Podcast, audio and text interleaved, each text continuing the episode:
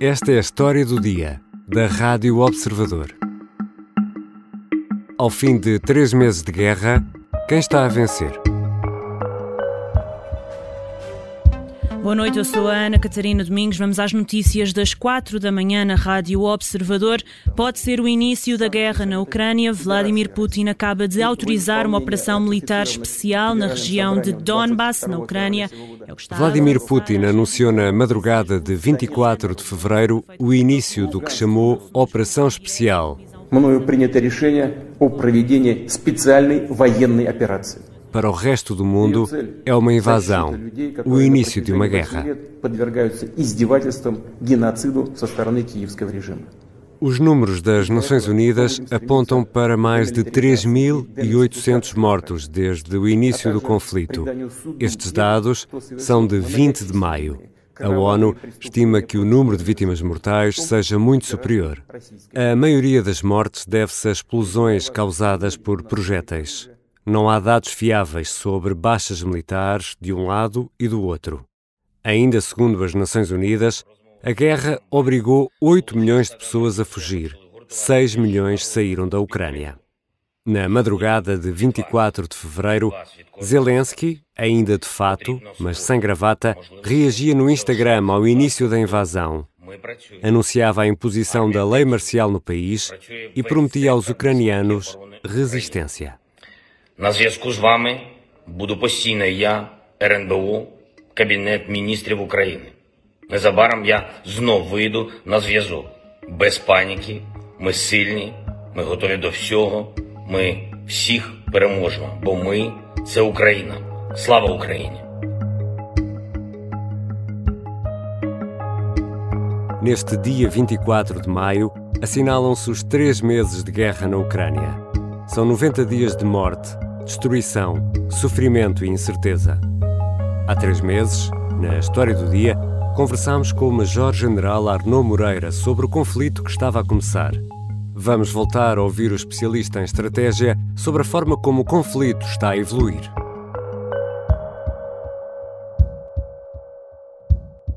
Bem-vindo, Sr. Major-General Arnaud Moreira. Muito obrigado pelo convite. Quando conversámos aqui há precisamente três meses, o Sr. General falava naquele conceito uh, de Clausewitz, o nevoeiro da guerra. 90 dias depois, essa neblina já se dissipou? Já é possível percebermos o que é que se está a passar? Não, eu julgo que de alguma maneira até se adensou, porque é menos claro, passados estes 90 dias, sobre qual será o desfecho, pelo menos do ponto de vista militar, deste, deste conflito entre a Ucrânia e a Rússia. Eu diria que, do ponto de vista militar, eh, há que dar crédito à Ucrânia pelo menos por três vitórias de contenção. Elas foram obtidas em Kiev, naturalmente, é uma vitória que cai para o lado da Ucrânia, em Kharkiv também, e em Mykolaiv, agora também eh, nesta última fase.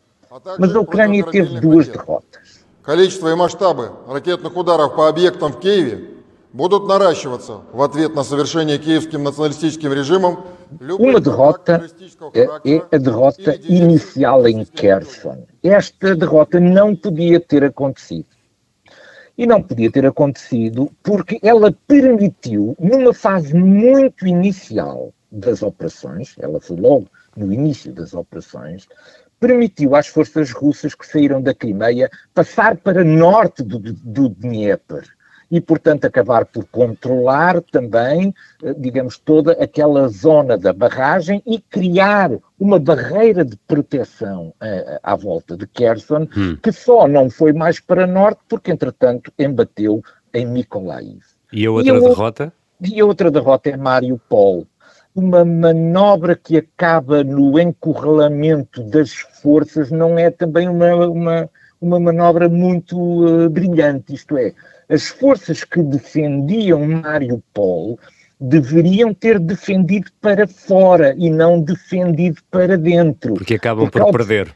Porque à medida que se foi criando à volta de Mariupol um conjunto de território muito significativo dominado pela Federação Russa, a certa altura tornou impossível qualquer manobra de contra-ataque que permitisse fazer uma junção às forças que estavam sitiadas em Mariupol. É claro que isto agora é tudo muito, digamos, muito fácil, a posteriori, claro. de dizer, mas na verdade em Mariupol, as forças defenderam ao contrário, deviam ter defendido para fora, retirando progressivamente, em vez de defenderem para norte, deixando-se encurralar e terminando com uma rendição de mais de 2 mil combatentes que a Rússia não deixará certamente de explorar. Ой, у лузі червона калина похилилася Чогось наша славна Україна зажурилася. Senhor General, ainda revisitando esta, esta nossa conversa de, de há três meses, dizíamos aqui, uh, naquele, naquele dia, 24 de fevereiro, que era expectável uma vitória rápida da Rússia, mas mantendo uh, as incertezas que nos traz o nevoeiro, teríamos de ter em conta a resistência dos ucranianos. Um, apesar deste balanço que acabou de fazer, fica surpreendido ou ficou surpreendido ao fim destes três meses com esta capacidade de resistência e de organização dos ucranianos? Eu julgo que ficámos, ficámos todos. Eu, na altura, já alertei para esta capacidade de resistência.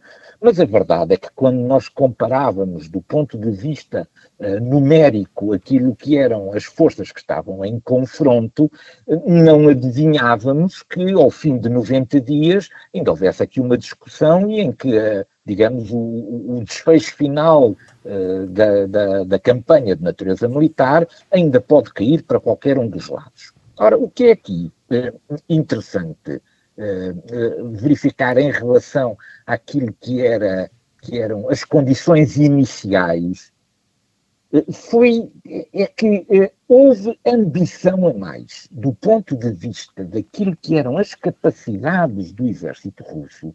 Houve uma ambição desmedida. Uh, ambição essa que nós poderemos eventualmente atribuir a uma falha na intelligence, que hum. terá, de alguma maneira, uh, terá transmitido a ideia a quem organiza, organizou, digamos, a campanha e a operação de que isto não era mais do que uma Ossétia do Sul um bocadinho aumentada. E isso para agradar, para agradar o, o poder russo? Muito, muito. Sim, muito, muito provavelmente. Ou então mesmo por falta de capacidade de recolher informação. Vamos lá ver. É, é, tudo isto é, é, é pouco fiável quando se recolhe informação apenas ouvindo opiniões eh, favoráveis, não é? Ou é mais notícias, difícil, não é? Exatamente, é mais difícil eh, ter uma opinião generalizada sem escutar com atenção, digamos, todos os setores da, da, da opinião. E digo-lhe digo mais, aquilo que se passou na Ucrânia é que a invasão russa teve ela própria, ela despoletou a passagem daquilo que eu chamo uh, uh, uma ideia de nação para uma ideia de pátria. É que a uhum. pátria, quando a nação é atacada e começa a haver mortes e heróis e batalhas. Президент тут, всі ми тут, наші військові тут, громадяни суспільства тут, всі ми тут. Захищаємо нашу незалежність, нашу державу. І так буде й далі. Mas essa resistência uh, também tem um prazo de validade ou não? Tem, tem um prazo de validade. Slava Ucrânia. Tem um prazo de validade, porque a Ucrânia está muito dependente daquilo que são apoios externos. Enquanto basicamente a Rússia só depende de si, a Ucrânia depende de, de um conjunto muito grande de outros atores que precisam de acrescentar capacidade àquilo que é a vontade natural dos ucranianos. Ora, essas capacidades de natureza militar só podem ser fornecidas a partir do exterior. Recursos, é muito, 250 milhões de euros de apoio financeiro são muito, é, um, é muito volumoso e, portanto, eh, serão 100 milhões este ano e depois 50 milhões nos próximos três anos. E, portanto, tudo aquilo que são estas, digamos, visitas de Estado, etc., todas elas são acompanhadas sempre pela oferta e pela disponibilidade, por um lado, do apoio de natureza política, mas também do apoio de natureza militar, que é necessário para sustentar as capacidades no terreno. Uhum. A Ucrânia tem esperança, tem esperança, vamos ver se isso pode vir a ocorrer ou não, tem esperança de que, se continuar a ser alimentada com material sofisticado do ponto de vista tecnológico fornecido pelo Ocidente, que pode vir a passar à contraofensiva. Porque neste momento eh, não é confortável para a Ucrânia sentar-se à mesa das negociações quando a Rússia tem, digamos, uma faixa de 100 quilómetros de largura desde Kharkiv até Mykolaiv. E nesta altura chegamos a um momento de um certo impasse em que eh, os exércitos avançam e recuam poucos quilómetros eh, ao longo das semanas, até porque a Rússia parece já ter conseguido um acesso confortável por terra à Crimeia e ao porto de Sebastopol do ponto de vista do terreno, eu, eu, quando olho para, digamos, para este terreno, para a orografia, para a hidrografia deste terreno, ele é um terreno muito plano e sem grandes acidentes do ponto de vista hidrográfico. Todos os obstáculos de natureza militar com que a Rússia se tem enfrentado têm assente em dificuldades na transposição de cursos de água é, aconteceu agora no, no Severodonetsk, no, no, no, em transposição de, de, de, de cursos de água, já tinha acontecido anteriormente em Irpin, onde a destruição das pontes uh, pôs de alguma maneira fim à progressão das, das forças russas na direção de Kiev, e portanto, como estamos agora num terreno deste género, hum é muito difícil segurar posições. É muito provável que pequenos contra-ataques ainda possam surgir, quer para um lado, quer para o outro. Do ponto de vista militar, se eu estivesse a olhar do ponto de vista militar, como diretor de uma campanha de natureza militar, pois o grande obstáculo sobre o qual eu gostaria de fazer assentar a minha frente de batalha é o Dnieper, é chegar a Dnipro. O rio. Porquê? Exatamente, porque o Dnipro é um obstáculo muito significativo, quer do ponto de vista da sua transposição para o oeste por parte das forças russas, quer se elas quiserem garantir aí uma posição de natureza defensiva que pretendem impedir que os ucranianos passem à ofensiva. Portanto, o que nós vamos assistir Agora, nestes, digamos, nestes dias, nestas semanas, enfim, nestes meses, uhum. o ritmo de avanço, como, como diz, tem sido 2, 3 km por dia, é eventualmente a tentativa de não se ficar pelos limites de natureza administrativa, não é? De Luhansk e de, e de Donetsk, porque esses são não são objetivos de natureza militar, quer dizer, não é sobre uma linha de natureza administrativa que as forças passam da posição da ofensiva a uma posição uh, de, de, de, defensiva. Tem que ser apoiado num obstáculo de natureza militar. E aí Ora, o Rio joga exatamente, um papel fundamental. Joga um papel fundamental. Ora, para que os contra-ataques da Ucrânia possam continuar a suceder nesta zona e, portanto, fazer com que a linha de, de, de, combate, a frente de combate, não avance progressivamente até encostar a, a Dnipro, pois a Ucrânia não pode ter, perder todo o território que tem a leste do Dnipro, uhum. de Dnipro, porque senão depois não tem profundidade estratégica para organizar as suas forças para o contra-ataque. E, portanto, é por isso que esta batalha aqui à volta de Sloviansk, Kramatorsk, etc., é absolutamente fundamental.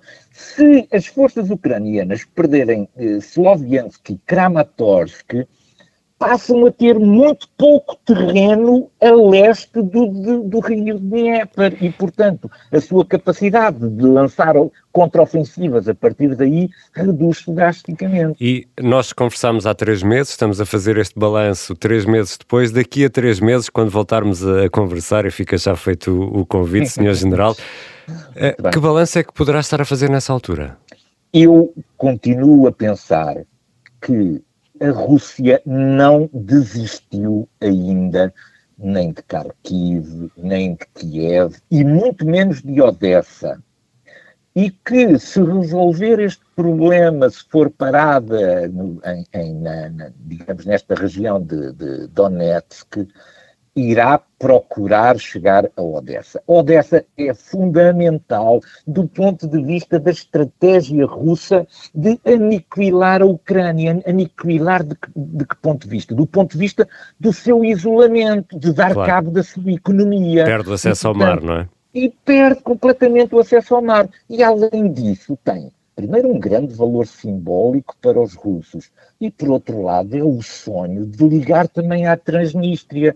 São à volta de 100 quilómetros, mais ou menos, talvez um bocadinho mais, entre Odessa e, e, e, e, a Transnistria. E, portanto, não vão ser esses 100 quilómetros que vão impedir de, de, cumprir este grande sonho, que é de estabelecer aqui uma grande ligação da pátria russa, uh, uh, colocando o que restar da Ucrânia apenas como um território, digamos, uh, encravado e sem saída para o mar. Se isso não acontecer por falta de capacidade militar, pois o Ocidente tem que estar preparado que daqui a oito anos vamos ter nova campanha. É por isso que eu vejo com muita desconfiança todas estas tentativas eh, que vão aparecendo no mundo ocidental de achar que a Rússia vai ficar satisfeita com Donetsk e Lugansk. Hum. Eu acho que não vai, e que é uma ilusão a Europa não se preparar para ter forças russas encostadas à Ucrânia, encostadas, digamos, à Transnistria. Ou seja, isto vai, de alguma maneira, corresponder àquilo que é este grande sonho da reconstrução imperial uh, russa. E, e enquanto não houver uma mudança de poder, enquanto não houver uma. Eu, eu posso só, num minuto, explicar isto, que é as derrotas de natureza militar conduzem quase sempre a mudanças de poder. E é por isso que quer o Reino Unido, do meu ponto de vista e na minha análise, certamente, o Reino Unido e uh, os Estados Unidos, apesar de não o dizerem, digamos, diretamente, apostam numa derrota militar russa, porque só uma derrota militar russa permite eh, alimentar a ideia de uma queda de poder. Enquanto Vladimir Putin continuar no poder no, no Kremlin, Aí o sonho de Odessa e da Transnistria não vai desaparecer. Mas para isso... Para isso é prepare-se é... a Europa, prepare-se a Europa para esta nova realidade. Vamos lá ver se eu estou enganado aqui a três dedos. mas, mas para isso é necessária uma ação mais efetiva do Ocidente, ou não? Pois, o que vai acontecer é uma coisa que acontece sempre. É que à medida que as forças russas se forem aproximando dos territórios da Europa de Leste que são que, que pertencem a países da, da NATO, há, é, vai ser preciso a NATO segurar estes países. Porque estes países não querem que o conflito passe para dentro das suas fronteiras. Querem que o conflito se resolva dentro daquilo que é o território da Ucrânia.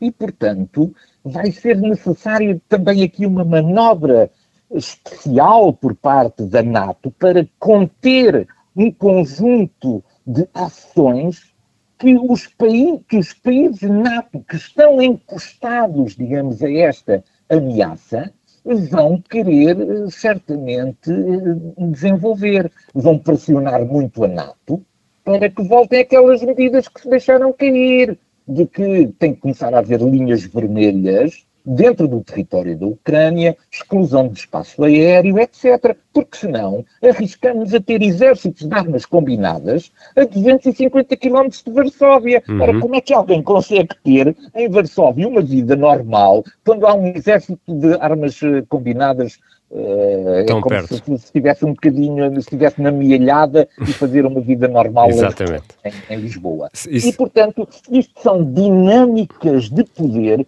que vão elas próprias provavelmente alterar posturas estratégicas definidas até o momento. Senhor General, se pudéssemos parar o tempo, e aqui voltando ao início da, da nossa conversa, se Sim. pudéssemos parar o tempo e olhar de cima para todo este conflito, conseguia dizer, nessa altura, quem está a ganhar e quem está a perder? A, a, Ucrânia está a ganhar do ponto de vista das expectativas, que não é pouco, não é? Uhum. Está a perder do ponto de vista do território, já perdeu algum território e, portanto, isto torna mais difícil as negociações neste momento. Mas, visto a uma escala global, a Rússia perdeu muito mais coisas porque ela ficou muito mais isolada do ponto de vista internacional, acaba por ter a NATO encostada às suas fronteiras e, sobretudo, aquele seu grande sonho, que era de ser um ator global e, portanto, evitar um mundo unipolar ou até mesmo um mundo bipolar assente na uhum. China e nos Estados Unidos, este sonho morreu. Senhor General, fica já combinada uma conversa para daqui a três meses. Mas será muito interessante, certamente. Seria bom, seria bom que a paz fosse alcançada antes, mas uh, acho que ainda Não vamos sei, voltar a conversar daqui a três meses. Vamos ver. Muito obrigado pela atenção e pelo convite. Muito obrigado, Sr. Major-General Arno Moreira.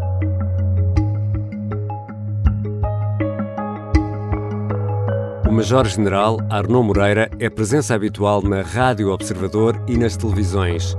Tem explicado o que se está a passar no terreno e o que poderá ainda acontecer. É especialista em estratégia e trabalhou na NATO. Há três meses foi ele o convidado do episódio A NATO vai fazer alguma coisa pela Ucrânia? Esta foi a história do dia. A sonoplastia é da Beatriz Martel Garcia a música do genérico do João Ribeiro.